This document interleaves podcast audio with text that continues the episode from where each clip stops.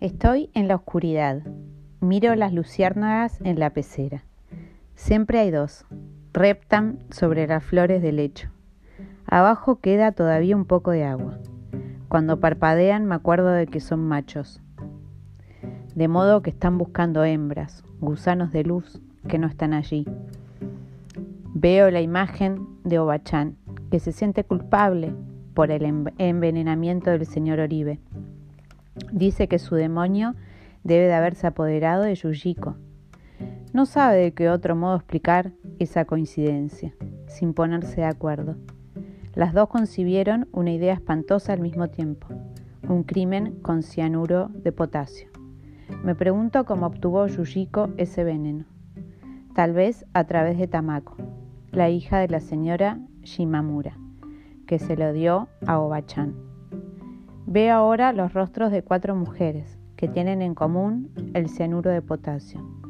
Yushiko, Tamako, la señora Shimamura y Obachan. Me enteré en algún lado, en un libro científico, de que hay luciérnagas que parpadean al unísono y hasta con un cierto ritmo. Es como una orquesta sin director. Hasta hace poco, esa sincronización era un misterio. La gente creía que se producía por casualidad. En realidad, según el libro, el mecanismo del fenómeno es sencillo. Cada insecto tiene un oscilador, como un metrónomo, cuya programación se ajusta automáticamente en respuesta a los destellos de los otros. Creo que quizás no haya coincidencias en este mundo. Tiene que existir una relación entre los fenómenos que suceden al mismo tiempo.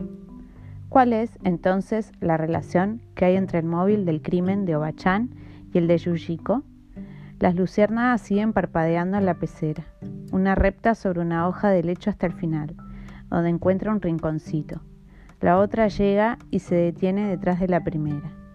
Las dos permanecen inmóviles, como si ya no supieran a dónde ir.